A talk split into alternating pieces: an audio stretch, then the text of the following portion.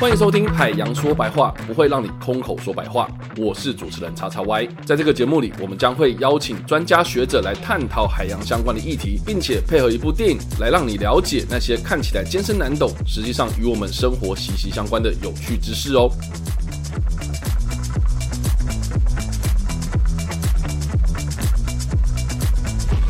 嗨，大家好，欢迎回到我们的节目，我是主持人叉叉 Y。在这个节目里，我们会透过电影来聊聊有关环境变迁和环境相关的议题，并且利用花里如果的这样的一个猜想，让你了解这些看起来好像艰深难懂，实际上跟我们的生活息息相关的知识哦。我们今天非常开心邀请到的是中山大学政治所的陈忠言陈老师，我们欢迎。嗨，各位听众，大家好，我是中山大学政治所副教授陈忠言。那我本身关心的领域是国际关系里面比较呃重要的，像国际政治经济学。还有国际组织，那在看国际组织这个议题的时候，也蛮关心，就是我们的气候变迁的相关国际规范，在这个世界是怎么样子被形成，以形成之后可能会有什么样子的结果。嗯，那我也很高兴今天能够受邀来谈这两部电影所带给我们的一些启示。好，那另外呢，我们也非常开心邀请到的是中山大学海工系的陆小云陆老师。呃，各位听众，大家好，那我是国立中山大学海洋环境及工程学系陆小云。那相信在前面几集谈的电影里面，其实已经有跟大家有很多的分享。那其实我们真的很关心环境的各个的议题，所以环境不单单只有理科、工科，或者是大家传统觉得跟环境相关的，其实各式各样的领域都一定跟环境相关。对，那就欢迎两位加入我们的讨论了。那我们今天要聊聊的电影是《不愿面对的真相》第一集跟第二集。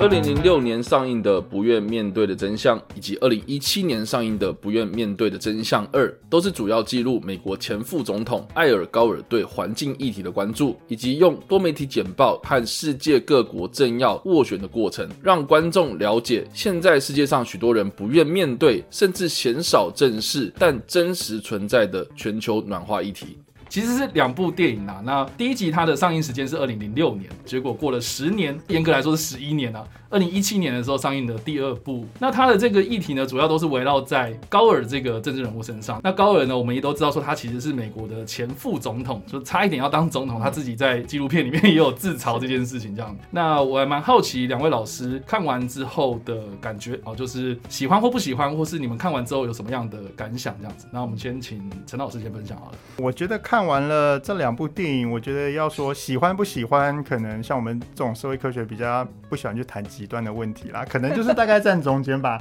有喜欢的地方，然后也有蛮不喜欢的地方。那所谓说喜欢的地方来说好了，从一个个人研究政治学的角度来看的话，其实政治人物不管是在国际、国内的或是国际的政策里面，他都有非常多的问题跟议题要去面对。OK，那它本身一定都会有一些先后顺序偏好的排序。那当你可以想想看，说过去几十年以前，当这个气候变迁还不是一个这么受到大家瞩目的东西的时候，政治人物很少，也不太有可能会去关心这个问题。确实，那你要怎么让政治人物去关心，以及甚至透过政治人物的关心，让呃世界各地的，或是你在国家里面的公民能够去关心这个问题？我觉得是一个很重要、很重要，能够去迫使政府或政治人物去把这个议题变成是他们优先顺序里面很重要的一个议题。那从这个角度来看，我觉得高尔他其实除了政治人物以外，他还是一个理念的企业家。像我们在谈。一个国际规范怎么样子？从一开始大家都没兴趣，到后来越来越多人关注的时候，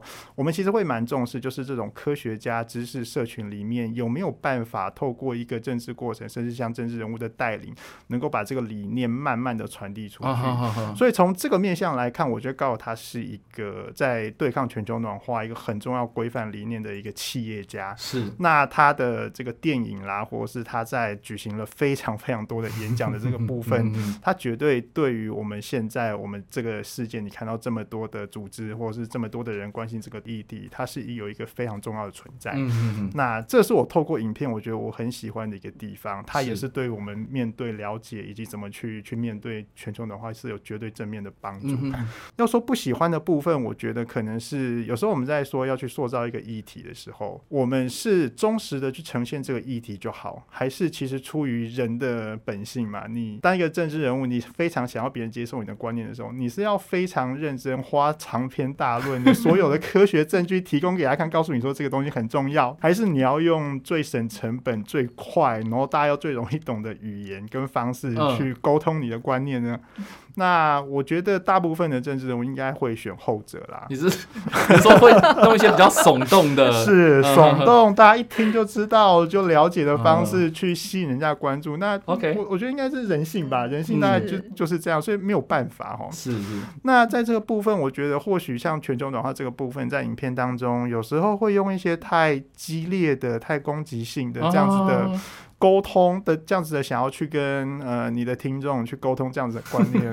我觉得有时候或许会带来一个反效果。OK，对，就像其实我我之前也有做过一些就是实验哈，那我就是比较两种人，一种人就是当你面对了一个环境有可能受到污染的一个状况，嗯嗯嗯，啊，当当你看到这个问题的时候，然后跟另外一群人是，你告诉他我们的环境在不做一些什么事情的时候，可能会有很多的后果，你可能会变得你经济会受害。哦，环境变得更差哦，就是被威胁的这一群人。那我发现，其实当你今天你想要用威胁的方式去跟别人沟通你的观念的时候，其实有的时候民众对你的那些你原本要达到的那些目的的诉求，其实是会反其道而行，会会是不好的效果。OK OK，对，所以从这一点来看，我觉得其实较高尔的电影里面，大家假如去抽取那些耸动激烈的元素 太高的话，我觉得或许搞不好会刺激这些人去质疑高尔你讲这些东西到底是不是真的。所以这是我比较觉得不太喜欢的地方，对。对啊，因为其实我自己本身也是海工系的学生嘛，然后那时候就是有稍微就是接触到一些可能环境教育的老师，然后他们就会说啊，其实我们在推广环境教育的时候，其实推广环境教这样，很像一个教主在对讲说啊世界末日啊，然后什么有的没的这样子，他是说他不喜欢这样做这样。对啊，所以可能诶，跟刚刚老师讲的东西，这个蛮呼应我在做研究的一个结果，就是反而你去威 用威胁的方式去，你反而很难达到你原本想要去传递概念的的的效果。OK，对，好啊，这个等一下我们在讨论电影剧情的时候啊，就是讨论他电影里面讲到的一些东西，我们可以再详细讨论这样。那陆老师呢，看完电影之后，因为他其实第一部的时候应该在二零零六年，对，那我觉得其实大家那时候给学生看了，或是接触到很多高中生，其中一个学生。是我放的吗？不是吧？对，是你放的。啊，拍谁？不好意思。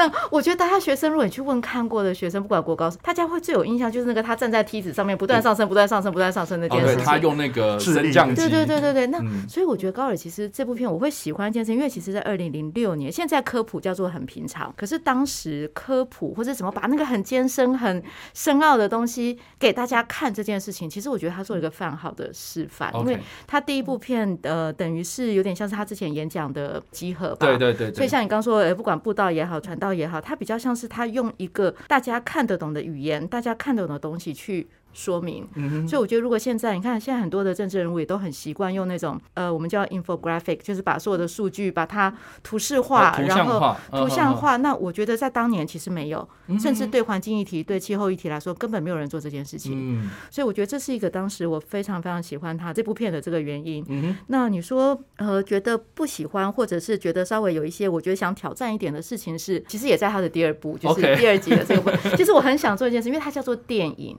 所以它。是人家要不管买票啦，或是在网络上面，或是线上去看的事情。我其实会觉得看的可能都是同温层。哦，对，这个我也很好奇这件事情。所以我很想要找一批非同温层的人，不是这个领域的人呐。对，不是这个领域，或者是非同温层。因为我如果同温层，我会去买票进去看。可是如果非同温层，他可能搞不好看到片名，知道是高尔，他就根本不会看，也不会下载，也不会打开。是是。那他做的所有的，如果今天是同温层，他说这些话，其实说实话，我们会知道他在说什么，就我知道他传的这些这些。道是什么？可是我真的非常好奇，当是非同文层的时候，怎么看这部片，或者他们看到的反应会是什么？对对对，但是好像这两部票房都还不错，老实说。真的，那我们应该来做一个 study，是到底看完这部片，然后他本来的那个 那个想法是什么？然后看完之后，我们再来做一次 test，然后看看他看完之后的认知。对，可能要像老师一样，就是说你刚刚说的嘛，找一堆就可能不是这个相关领域的人。嗯，比如说公园的大神阿伯这样子，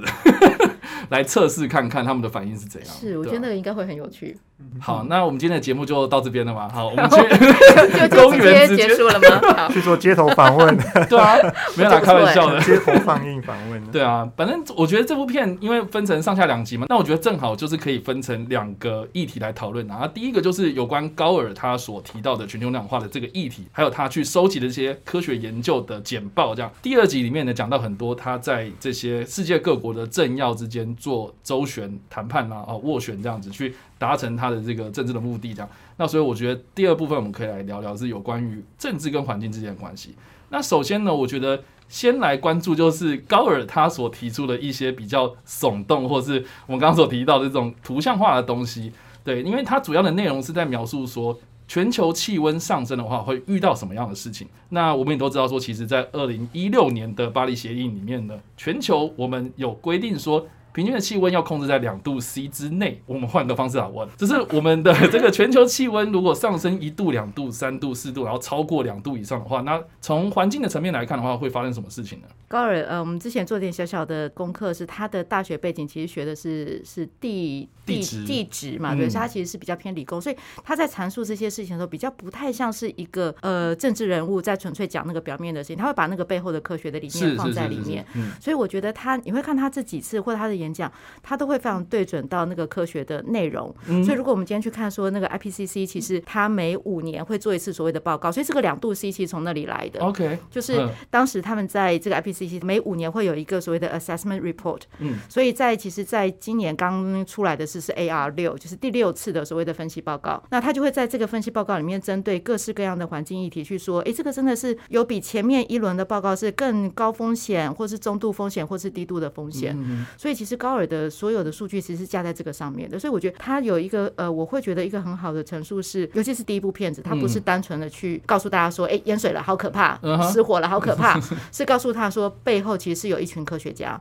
尤其是呃所谓的联合国的气候变迁小组去做出来的这个研究。所以如果回到你刚刚说那个几度 C 这件事情，目前尤其在 AR 六里面会很几个很很明显，他们觉得的趋势是包含那个剧烈的状况越来越严重。嗯，那我觉得那个就会等一下呃可能就。就真的要就叫那个中岩老师，那个剧烈的严重是所有的 那个分配会资源分配会完全不一样哦。你之前可能这个地方的台风经过这边的，现在可能跑到另外一个地方了。这个渔业资源本来是这个国家的，可是它可能变成是另外一个国家的。那或者是我今天气温上升，然后造成这些地方不能住人的时候，有气候难民，他要跑到别的地方。嗯，所以对。整体的全球，觉得是那个资源，然后跟它的生存权，跟它的的配比，其实有非常大的关联。那我们有其他图片会开始慢慢谈淹水啦，谈那个风灾，但是我觉得这件事情其实是在科学家的眼中，它是真真实实的在发生的。我觉得我们要帮大家稍微就是有个背景知识的解释，就是 IPCC 跟 AR 老师刚刚提到这两件事情是什么东西？好，待会说明一下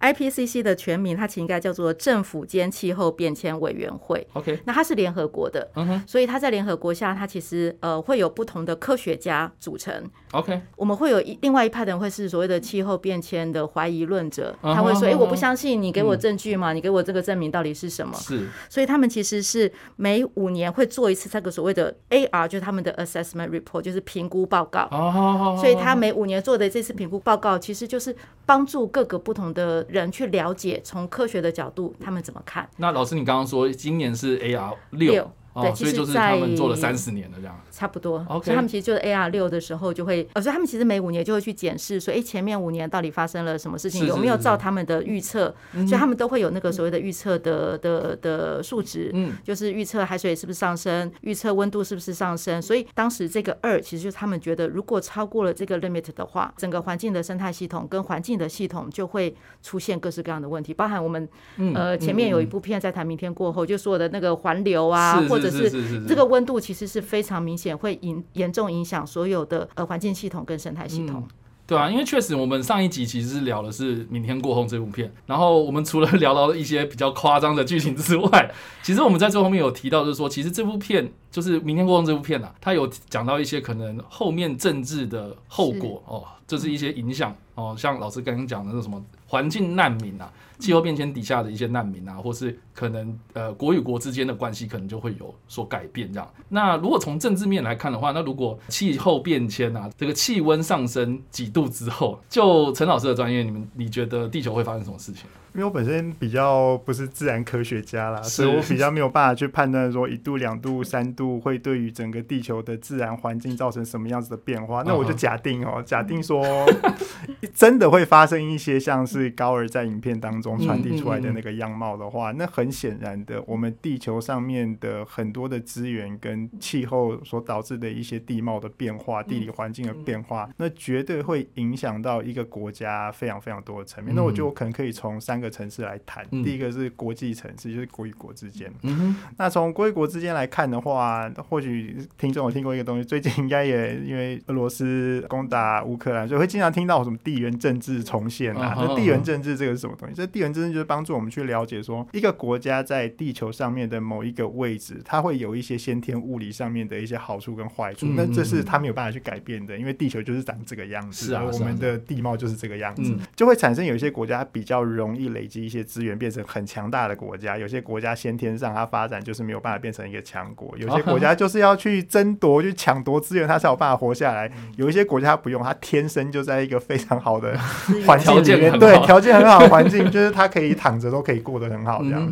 对，那一旦今天我们说的全球暖化真的发生了，整个地球整个大洗牌的话，那国力一定会有很大的变化。嗯，我们就讲一个最最明显的例子，就是北极这块区域，嗯，大家应该都听过，就是全球暖化，北极可能冰就没有了。OK，然后我们说极地地区很多像是什么，因为什么永永冻层所导致那些没有办法耕作的那些土地，可能今天突然变成可以耕作了。那原本。地大物博，那些很富饶的那些地区的，比较是温带、亚热带这些国家，那边可能就变成无法耕种，没有办法居住。那所以整个地球上面的一些强国，可能就会慢慢的往那个那个权力的结构，可能就会往北边跑。嗯，那往北边跑，可能就会导致传统一些我我们看到大家不想去争夺的资源，那边反而变成是兵家必争之地。对，就像你你就可以想象俄罗斯，俄罗斯它有一个问题，它为什么要去攻打乌克兰？就是因为它没有一个很好的出海。海口。哦，你说黑海那部分，呃，他只有他，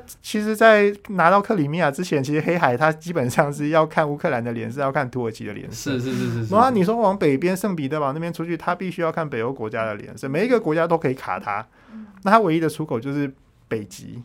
临着北极的那一块，但是那一块是结冻的，所以它基本上没有一个好的商港跟军港，它都必须要看人家脸色。那你想，今天假如北极融掉了，那边全部都变成它可以去运用的港口，而且它到美国到哪里的距离反而是更短。这个不管是军事价值还是航运价值来说，都非常非常有利。你也可以看到，现在靠近极地地区的这些国家，已经开始在对于一旦北极溶解之后，那边的资源我们要怎么分配，有非常大。大的争议，这也会是一个潜在。你说今天一旦全球暖化发生，造成了一些地球上面一个地貌资源的一些分配的改变，有可能会产生的一些地缘政治的一些。一些争议，简单的来说，就是全球暖化不见得每个国家都会损失，有些国家其实会会会是正面的。我我指的是从就是国家权力对对这角度来看，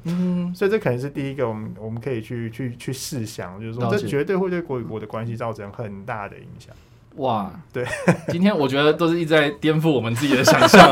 对，一开始我们说要去公园找阿北来看这部片，现在又说什么？哎，其实好像对某些国家是有利的。那我还蛮好奇，那现在有人在讨论这件事情吗？比如说像你刚刚讲到的。呃，其实有啊，其实你看，像现在媒体，我们我们不要讲说全球暖化，包括现在俄罗斯在打乌克兰这件事情，造成现在欧洲全面很多国家在抵制它，让他们以原本的那个合作机制，现在完全被其他国家抵制。我说啊像德国那个嘛，对，就是你说天然气的那些东西，对。那我讲的比较是北极合作的这个机制，原本是有一个俄罗斯在里面，大家可以讨论事情，现在大家抵制它。那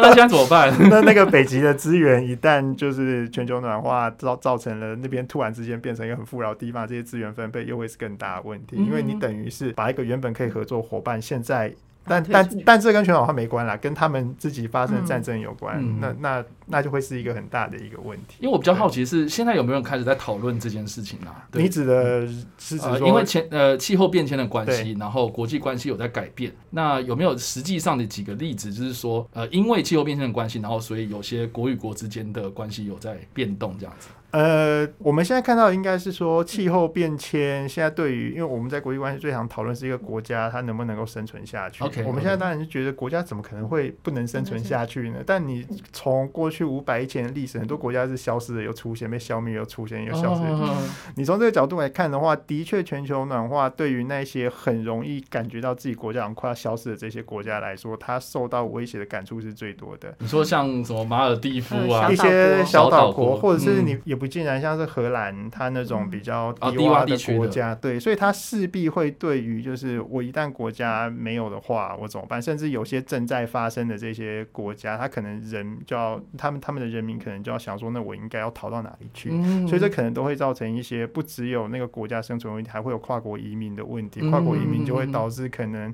一个国家里面越来越多外来移民，而跟国内的一些文化民众造成的一些冲突，嗯这些都都有可能导致。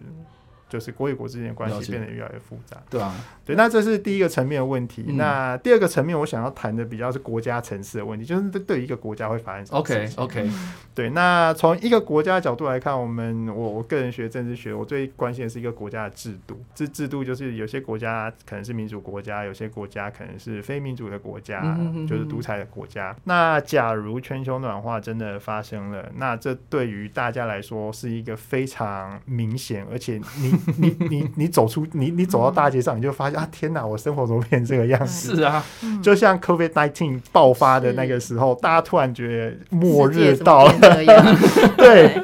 那这个时候对我来说，我会蛮担心的，就是我们现在大家觉得很好的，特别是台湾人觉得很好的民主制度，包括很多欧美先进国家的这个民主制度，有没有可能退化的问题？哦，退化，对，退化指的是你可以看到，在疫情期间，就是其实民众最关心的是我能不能活下来，我会不会染疫。哦那基本上政府他为了要去防止这种疫情的扩散，或者要去防止某一个危机的爆发，嗯或者是爆发之后的影响的话，他势必要去缩限人民的权利跟自由。哦，就是有一些公权力介入对，而嗯且这个时候其实人民也欣然的被政府 接管。是啊你你其实这在台湾也是是啊也也是如此嘛，对就不对？就是资源分配的问题。对资源分配的问题，但是这种东西就会是一个很微妙的平衡，就是你不能够保证每一个民主国家的领导人或者是人民，他们永远都会去珍惜这个东西。对我来说，政治这个东西，不要说价值观不重要，价值观它对我来说不是最重要的东西，最重要的东西是我要怎么样子永久的握有这个掌握分配公共资源的权利。OK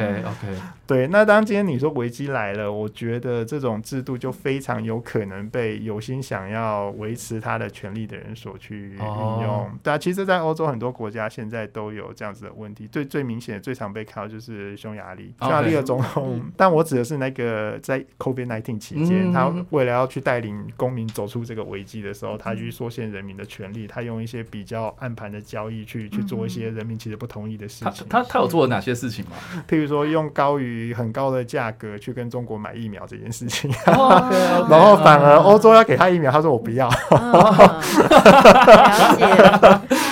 OK，那这这就尴尬。对，然后还有一些总统权力上面的一些一一些一些一些调整等等 OK，OK 对，这都会造成一些问题。你也可以看到，像美国在 COVID nineteen，甚至之前还有一些群众暴动动的那个时候政府的其实像川普也是把那个行政权力整个提高，那都会造成你去影响到人身自由。当然，这是一定会发生的事，就是国家嗯面临危机的时候，只是那个平衡，我觉得不见得每一个国家的领导人都可以抓得很好，特别是嗯。今天你遇到的一个领导人是，他想要去走比较独裁的、非嗯比较民主强硬的的，对他嗯想要把原本的民主社会把它转成另外一种他想要的东西的话，那我觉得在这种危机发生的情况是最容易政治制度有可能会发生改变的。对啊，对。因为像去年不是瑞士还有公投说说他们在疫情期间的一些 作为，想要回去再看看检视，这样，这种是比较好的例子嘛？